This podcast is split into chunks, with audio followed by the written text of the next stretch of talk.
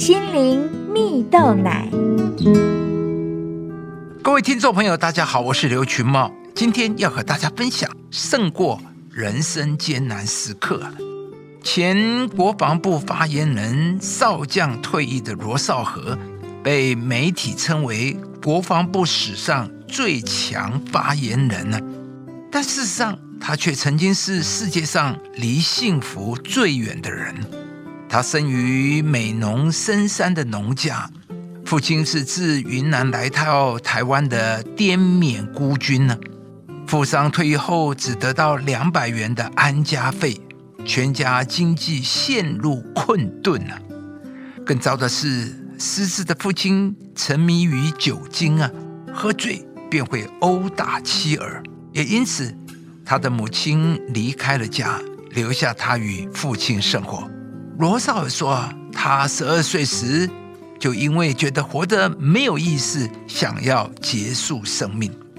高中毕业后，罗少和没有考上国立大学，付不出私校的学费，只有进入军校意图啊。军中的严苛训练让他苦不堪言。但也是在军中，他才知道什么叫温饱。因着罗少和细腻的特质与文采，常常被长官赏识啊，成为同梯升的最快的军官。不久之后啊，他在军中平步青云，历任四任国防部的发言人。就在他准备升中将前，罗少和毅然决然的退伍了。他说啊。自己想要做更有意义的事，想趁还有体力的时候回馈社会。如今啊，他是安德烈食物银行的执行长，帮助弱势家庭得以温饱。亲爱的朋友，你是否也曾经过度过一段很艰难的日子呢？故事中的罗少河，他的童年是如此的艰难，没有盼望，但他却走过一切艰难后，用自己生命的经历。去帮助更多有需要的人。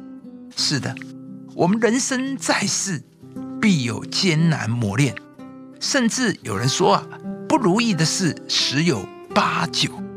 而圣经里的彼得说：“你们是大有喜乐，但如今在百般的试炼中暂时忧愁。”为什么圣经说我们在试炼中仍然大有喜乐呢？彼得在这里提到了一个关键。那就是这是暂时的，所有的试炼都有一个特质，就都是暂时的，而上帝的盼望与赐福却是永远的。因此，我们要学习勉励我们自己，告诉自己，苦难不会永远是这样子的，而这个信念将会成为你我很大的力量。